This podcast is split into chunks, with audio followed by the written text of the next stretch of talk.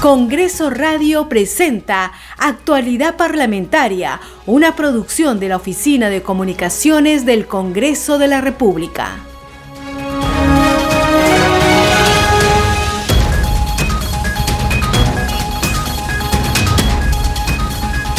¿Qué tal amigos? Bienvenidos al programa Actualidad Parlamentaria. Hoy martes 14 de septiembre. Los saluda Rómulo Vargas en la conducción y en los controles Franco Roldán. Los vamos a acompañar en la próxima hora informativa para darles a conocer las actividades del Congreso de la República. Aquí las informaciones. Y en la víspera, la Comisión de la Mujer y Familia sesionó varios informes, pedidos y orden del día. Entre ellos se presentó el presidente del Consejo de Ministros, Guido Bellido, para que informe sobre los actos de discriminación efectuados en contra de la congresista Patricia Chirinos Venegas. Batón María. A favor. Rivas Chacara Yanet. A favor. Rivas Chacara, a favor. López Morales Jenny. A favor. Zeta Chunga Cruz. A favor. Martínez Talavera Pedro. A favor. Luque Ibarra Ruth. A favor. Jauregui Martínez de Aguayo. María. A favor. Herrera Medina Noelia. A favor. Con 10 votos a favor, señora presidenta, ha sido aprobado por unanimidad la dispensa de aprobación de acuerdos. Señores congresistas, se ha aprobado por unanimidad la dispensa de la aprobación del acta para ejecutar los acuerdos adoptados a través de la sesión semipresencial y bajo la plataforma Microsoft Teams. En otras informaciones, también sesionó la Junta de Portavoces, donde analizó la situación que ha generado la muerte del cabecilla senderista Abimael Guzmán. En la reunión, los congresistas de los diversos grupos parlamentarios suscribieron que el acuerdo del cabecilla terrorista Abimael Guzmán sea incinerado. Escuchamos al congresista Eduardo Salguana, vocero de la bancada de Alianza para el Progreso parlamentarios que han asistido a la morgue del Callao se han, informado de la visita a través de la congresista Gladys Echaíz, han hecho su informe muy sucinto, muy breve, muy concreto y han concordado de que el Ministerio Público está haciendo un trabajo bastante profesional y bastante acertado. Segundo, se ha acordado emitir un comunicado público por parte de los portavoces del Congreso, eh, obviamente reafirmación de la democracia, rechazando todo acto de terrorismo, y solicitando que el Ministerio Público actúe conforme a sus atribuciones legales y que eh, se disponga con la incineración o cremación del cuerpo del líder terrorista Abimael Guzmán. Pues, obviamente respetando las atribuciones del Ministerio Público porque eso según la legislación vigente corresponde esa decisión al Ministerio Público. ¿no? Creo que esa es una oportunidad brillante que tiene el gobierno del señor Pedro Castillo para deslindar tajantemente cualquier eh, antecedente o vinculación con ideas o actos terroristas, no más aún que tiene ministros cuestionados por este tema.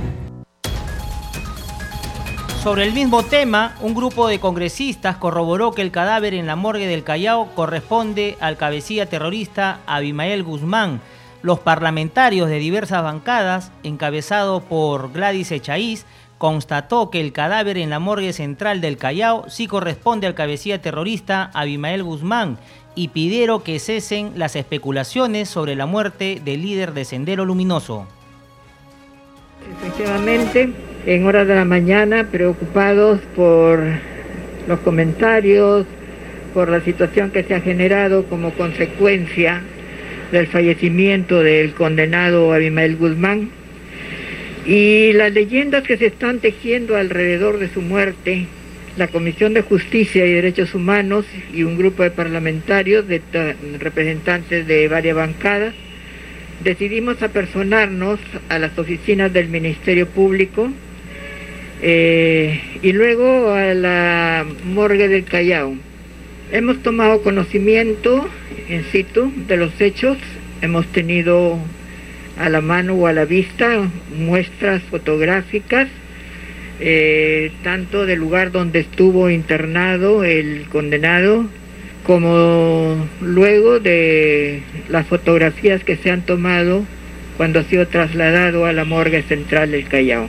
Pues es la misma persona que aparece en los diarios que conocemos y que hemos visto a través de los tiempos. Hay pericias que se han realizado y cuyos resultados han sido ya recibidos, como la prueba del odontograma, eh, está pendiente todavía algunas pruebas del ADN y otras más, pero lo que va llegando corrobora que efectivamente se trata de la misma persona. El mensaje que nosotros queremos dar, o en todo caso lo que queremos transmitirle a la población, y que mantengan la calma y que confíen en sus autoridades. Hemos podido advertir que se está haciendo un trabajo bastante profesional y que no se ha omitido ninguna pericia en ninguno de los aspectos. Y por tanto hay que esperar con calma a que el Ministerio Público concluya con su trabajo. De acuerdo a ley tienen 60 días para poder culminar y al cabo de los cuales pues se tomarán las decisiones que correspondan. El pueblo puede estar tranquilo y nosotros indudablemente estaremos eh, expectantes y podremos solicitaremos los informes correspondientes vencidos los plazos que nosotros consideramos prudentes de que se hayan recibido los resultados de las pericias que aún están pendientes.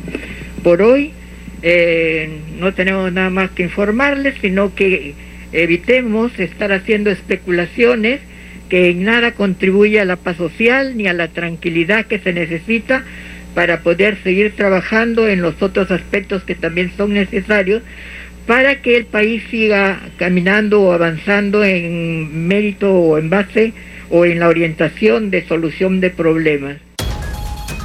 Seguimos con más información en actualidad parlamentaria. El ministro de Cultura, Ciro Galvez, y el jefe de la OMPE, Piero Corbeto, y el defensor del pueblo, Walter Gutiérrez, sustentaron su presupuesto para el año fiscal 2022 la Comisión de Presupuesto del Congreso, tenemos el informe de nuestros colegas de la multiplataforma de noticias del Congreso de la República.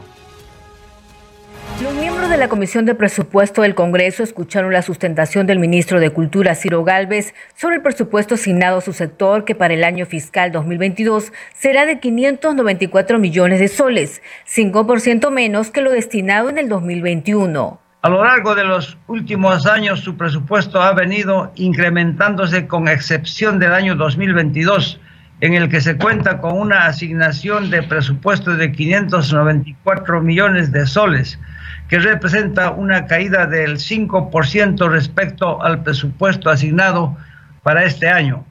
El presupuesto del Ministerio de Cultura es totalmente centralista. Señor presidente, Lima tiene un presupuesto de 330 millones. Cusco tiene 263 millones.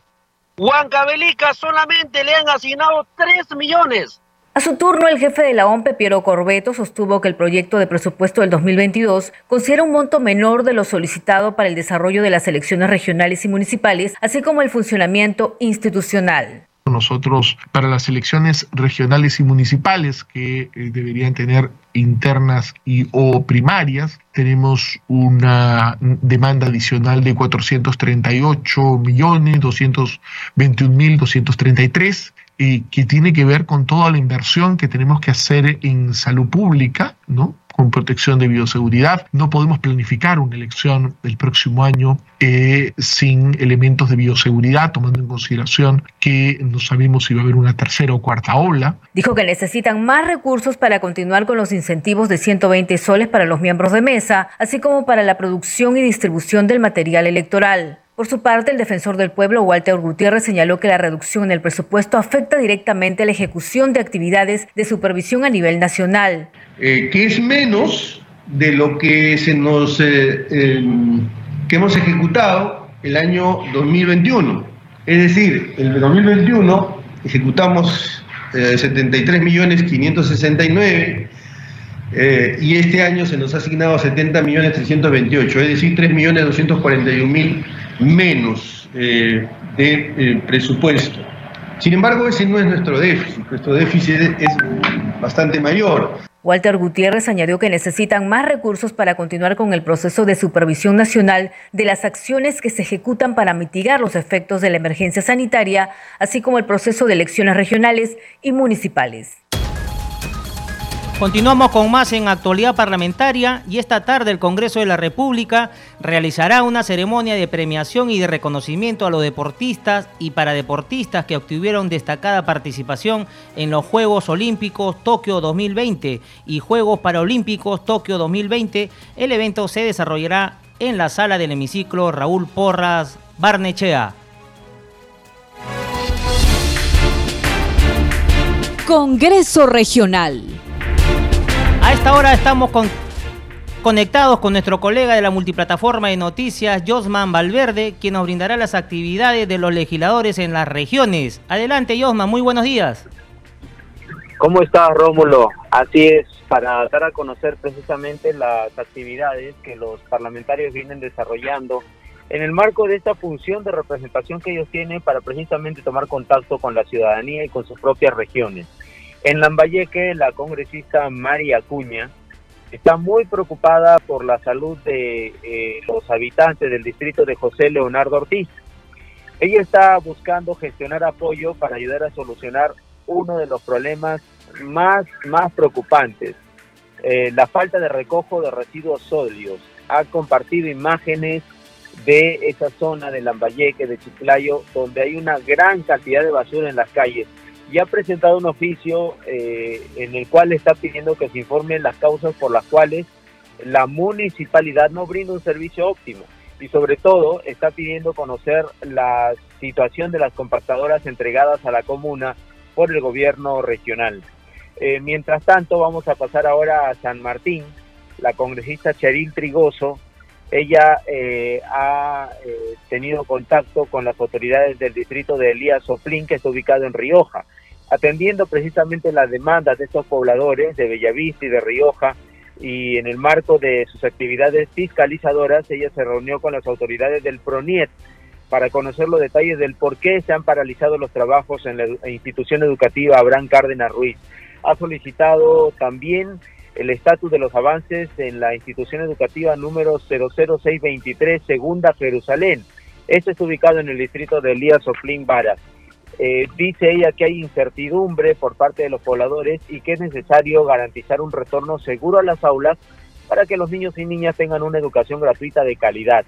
Eh, ha anunciado eh, que a los pobladores de Bella Vista que en su semana de representación, es decir, este 23 de septiembre, va a visitar esa institución educativa Abraham Cárdenas Ruiz para in situ constatar esta situación y velar por un buen inicio o, un buen reinicio de eventuales clases presenciales, con seguridad, con salubridad.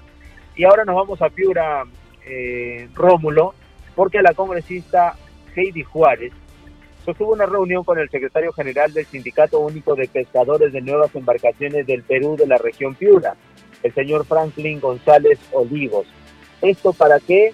Para conocer la problemática actual de dicha organización y de esa manera convocar a una mesa de trabajo tripartita en la que participen empleadores, trabajadores y sectores del gobierno nacional, esto para poner alternativas o para proponer alternativas de solución a la agenda pendiente a este importante eh, sector de la economía nacional que son los pescadores ahí en Piura que también están presentando muchos problemas que requieren ser atendidos ya que en el marco de esta emergencia nacional, de esta pandemia, su actividad se ha visto también afectada y requieren cuanto antes no solamente que se les atienda con diferentes medidas de, salubridad y lo que corresponde, sino también con eh, capacitación para lograr una reactivación económica adecuada y que puedan ellos eh, nuevamente tener, eh, digamos, un desarrollo adecuado en este sector. Es la información entonces, eh, Rómulo. Vamos a regresar contigo a estudios para el desarrollo de más noticias. Adelante. Gracias, Jodman, por la información. Nos reencontramos mañana con las regiones. Muchísimas gracias. Continuamos con más información en actualidad parlamentaria. El Congreso de la República tiene el compromiso de estar cerca de la población para escuchar sus problemas y ayudar en todo momento, afirmó su presidenta María del Carmen Alba Prieto Esta declaración las hizo en el distrito de Santa Cruz de Flores, provincia de Cañete, a donde acudió para ser madrina de la inauguración de la obra de electrificación que beneficiará a los pobladores de esta localidad. Escuchemos el informe de nuestros colegas de la multiplataforma de noticias del Congreso de la República. La presidenta del Congreso, María del Carmen Alba, participó este último fin de semana de la inauguración de la obra de electrificación que beneficiará a los pobladores del distrito de Santa Cruz de Flores en Cañete. En la actividad también participaron los congresistas Carol Paredes, Silvia Montesa y Juan Carlos Mori. En la ceremonia, la titular del legislativo se dirigió al alcalde distrital Pedro Riega, a quien felicitó por cumplir con su pueblo al dotarle de un servicio básico importante. A su vez, les manifestó a los pobladores que desde el Congreso se tiene el compromiso de estar cerca a la población para escuchar sus demandas. Seguidamente reiteró a las autoridades que desde el Parlamento tendrán todo el apoyo porque parte de sus funciones no es solo legislar y fiscalizar, sino también representar y ser un nexo con el Poder Ejecutivo para concretar las obras y brindar así mayor desarrollo. Cabe mencionar que durante su visita y en compañía del congresista Juan Carlos Mori, la presidenta del Congreso visitó también el emblemático trofeo llamado Lampa de Bronce, ubicado en el anexo de Aspitia, conocido como el Balcón del Cielo. Seguimos con más informaciones en actualidad parlamentaria. En entrevista con Congreso Radio, el parlamentario andino Juan Carlos Ramírez indicó que en la Comisión 4 de Economía se viene desarrollando dos proyectos, el de la exploración minera y la impulsación de la ley forestal para el país. Efectivamente, yo eh, soy miembro de la Comisión 4 del Parlamento Andino, que es la Comisión de Desarrollo, Infraestructura, Energía, Competitividad y básicamente se refiere a economía en general, ¿no? Y esto incluye pues desde la infraestructura básica de un país, ferrocarriles, puentes, carreteras, aeropuertos, hasta el desarrollo de la economía naranja, que es la economía que está basada en el baile, la danza, la expresión artística, el teatro, ¿no? Entonces, eh, todo esto abarca la Comisión 4. A la fecha, desde el punto de vista peruano, tenemos dos que son centrales. Uno es el proyecto de exploración minera en Colombia, eh, que es mucho más avanzado que el nuestro, permite, da una flexibilidad en el tema ambiental, social y también técnico, sobre todo técnico, eh, para que la exploración minera avance mucho. Quizá eh, nuestro público no conoce que el valor de toda la cadena minera se encuentra en exploración. Es decir, la exploración es la que determina si un yacimiento se queda como yacimiento o si es rentable se convierte en mina. O sea, el paso de yacimiento a mina lo da la exploración, que es la que genera la riqueza minera eh, sin ella no hay riqueza minera, porque entonces no se descubre nada. La otra eh, que estamos impulsando es una ley forestal para el Perú. Respecto a la reunión llevada a cabo en Bogotá, Colombia, mencionó que fue positiva y trató temas como el estrés hídrico y enfoques de partidos políticos.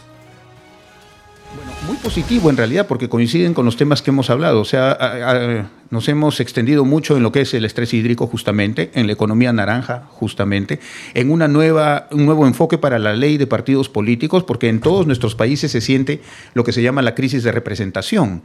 Es decir, las personas no sienten que los partidos las representan.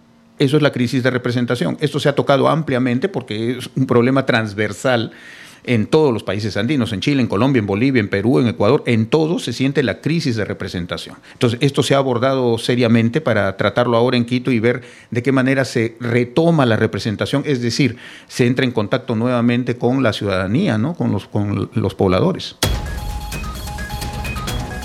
Continuamos con más en actualidad parlamentaria, en entrevista telefónica con el legislador José Arriola Tueros, integrante de la comisión que investigará las irregularidades en el Ministerio de Salud, el Salud, Gobiernos Locales durante la pandemia, indicó que la comisión tendrá un plazo de 120 días para realizar las pesquisas. Aclaró que se están recopilando la información para presentar los informes para así evitar actos de corrupción. No, acá al final se va a realizar todo. Por eso que va a ser frondoso la, el, trabajo en un plazo de 120 días y en todo caso mi posición personal es que no vamos a esperar todavía todo para revisar, para recién hacer ¿no? un informe concluyente, no. Haremos fases, no sé si comenzaremos con las regiones del sur o, o del norte, ¿no? o del oriente, pero en todo caso, conforme vayamos terminando cada, cada región, iremos no presentando los informes correspondientes porque si, si hasta esperar todavía terminar todo pues ni hablar no no no no queremos ser una comisión como otras que, que esperan todavía al final no este que todo termine para siempre tener sus informes que da pie a veces hasta negociados no que da pie hasta conversaciones no de parte de los involucrados así que en ese sentido apenas digamos al, al presidente de la comisión o la presidenta tendremos que hacer un plan de trabajo donde yo voy a solicitar con conocimiento de causa que sea a través de, de las regiones donde más hay indicios de corrupción y conforme vayamos terminando se van emitiendo los informes correspondientes. Arriola también se refirió a la decisión de la Junta de Portavoces para que el cuerpo del fallecido terrorista Abimael Guzmán sea incinerado. Bueno, creo que eso lo, lo pide toda la ciudadanía, ¿no? Sería pues ilógico que el, el cuerpo de este genocida, que desgraciadamente enlutó tan, a miles de, de, familias peruanas, ¿no? que posibilitó que la imagen del Perú en el exterior sea una, imagen deteriorada, donde el miedo y el terror era cosas de todos los días, se le ve pues una sepultura. Ni habla ese, ese, ese personaje, porque, porque, ni siquiera se le puede decir señor, merece ni, ni, ningún tipo de consideración así de muerto, así está muerto. Y de hecho, de hecho que lo tienen que incinerar, cremar, como se le llame, y sus cenizas tienen que ser esparcidas pues en un lugar que ni, que ni siquiera la gente conozca, ¿no? Porque cuando dicen al mar, ¿no? Pues en el mar de Grado se respeta, no puedes enlodarte con las cenizas, con las cenizas, con las cenizas de este individuo, ¿no? El mar de Grado. Que sea algo que ya que el Ministerio Público ya sepa dónde, dónde, dónde lo, dónde botan esas cenizas necrosadas, ¿no? De este sujeto. Congreso en redes. Y a esta hora ya estamos listos para recibir la información de las redes sociales con nuestra colega de la multiplataforma de noticias, Estefanía Osorio. ¿Cómo estás, Estefanía? Te escuchamos. Muy buenos días, un saludo para todos los oyentes de Radio Congreso que nos escuchan a esta hora del día. Es momento de hacer un recuento de lo más destacado en las redes sociales y por supuesto lo que publican los congresistas de la República. Empezamos con el congresista Héctor Acuña, quien publicó unas fotografías en su cuenta de Twitter donde menciona que se reunió con los alcaldes distritales de Puno para articular proyectos de inversión educativa y saneamiento básico en sus jurisdicciones. En el marco de la ley de presupuesto para el 2022, solo trabajando juntos lograremos los avances que la ciudadanía merece, fue lo que enfatizó el congresista Héctor Acuña en su cuenta de Twitter. Y por otro lado, la congresista Cachugarte publica un video también donde menciona que en la Comisión de Cultura y Patrimonio saludó el trabajo del ministro Ciro Galvez en su labor con las comunidades originarias en todo el país, además del trabajo que se viene re realizando desde ese ministerio con todas las comunidades originarias. En conjunto también realizaron un encuentro de comunidades andino-amazónicas en Cusco fue el videíto que publicó la congresista en su cuenta de Twitter, Katy Ugarte. En tanto, la congresista Magali Ruiz mencionó que se siente honrada de que la Comisión de la Mujer y Familia haya aceptado que sea la coordinadora del grupo de trabajo Autonomía Económica de las Mujeres. Ella menciona que ahora tendrá la misión de conducir este equipo que buscará impulsar la igualdad, ponderancia e independencia de la mujer eh, publicando una foto también donde ella está feliz de ser la coordinadora de este grupo de trabajo de la Comisión de Mujer y Familia. Asimismo, el congresista Jorge Montoya publica en su cuenta de Twitter que promoverá una ley para que los terroristas sean incinerados y sus cenizas enviadas al fondo del mar.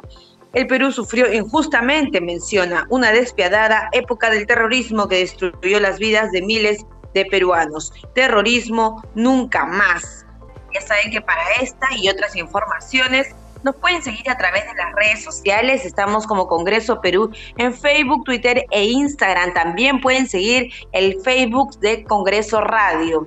Para más información nos pueden ver también a través del canal 550 de Movistar TV. Conmigo será hasta la próxima, pero los dejo con más. Adelante, Rómulo. Gracias, Estefanía. Nos reencontramos el día de mañana. Continuamos con más noticias en, en, actualidad parlamentaria y esta semana la representación nacional verá la moción de interpelación al ministro de Trabajo y Promoción del Empleo, Iber Maraví, donde se consultará si entra admisión a debate de dicho pedido para que concurra al Congreso a aclarar su presunta vinculación con grupos de facciones terroristas. Escuchemos el informe de nuestros colegas de la multiplataforma de noticias del Congreso de la República aclarar su presunta y estrecha vinculación con el movimiento terrorista Sendero Luminoso y con el CONARES UTEP, organización sindical del magisterio relacionada con el Movadef, brazo legal y grupo de fachada del Partido Comunista del Perú, se dio cuenta de la presentación de una moción de orden del día 323 en la que se acuerda interpelar al ministro de Trabajo y Promoción del Empleo, Iber Antenor Maraviolarte, a fin de que concurra al Congreso de la República para que responda por los hechos que se detallan en los considerandos del documento en mención. La moción fue suscrita por los congresistas Jorge Montoya, Noelia Herrera, Alejandro Muñante y Javier Padilla del Grupo Parlamentario Renovación Popular. También hicieron lo propio los legisladores Alejandro Aguinaga, Rosángela Barbarán, Eduardo Castillo, Luis Cordero Jontay, María Cordero Jontay, Víctor Flores Ruiz, Hernando Guerra García, Raúl Guamán Coronado, Mary Infantes, Carmen Patricia Juárez, Jenny López Morales, Auristelo Bando y Cruz María Zeta Chunga del Grupo Parlamentario Fuerza Popular. Ellos se suman los parlamentarios Jessica Roselia Murús, Patricia Chirinos, Adriana Tudela y José William Zapata del Grupo Parlamentario Avanza País. La solicitud de interpelación a Iber Maraví consta de siete preguntas que deberá absolver si se admite primero a debate dicha moción y luego es votada y aprobada. Señores congresistas, de conformidad con lo establecido en el artículo 131 de la Constitución Política y los incisos A y B del artículo 83 del reglamento del Congreso de la República, en la siguiente sesión del Pleno del Congreso se consultará la admisión de la moción de interpelación. Nos vamos, no sin antes anunciar a las radios que transmiten este programa al, al interior del país. Radio Inca Tropical de Abancay en Apurímac, Reina de la Selva de Chachapoyas en la región Amazonas, Cinética Radio en Ayacucho, Radio TV Chalon Plus de Tingomaría, Radio Las Vegas en Moyendo en Arequipa, Radio Madre de Dios de Puerto Maldonado, Radio Amazónica de Satipo, Radio TV Perú de Juliaca, Puno, Radio Amistad de Lambayeque. Nos vamos hasta el día de mañana. Muy buenos días. Congreso Radio presentó Actualidad Parlamentaria, una producción de la Oficina de Comunicaciones del Congreso de la República.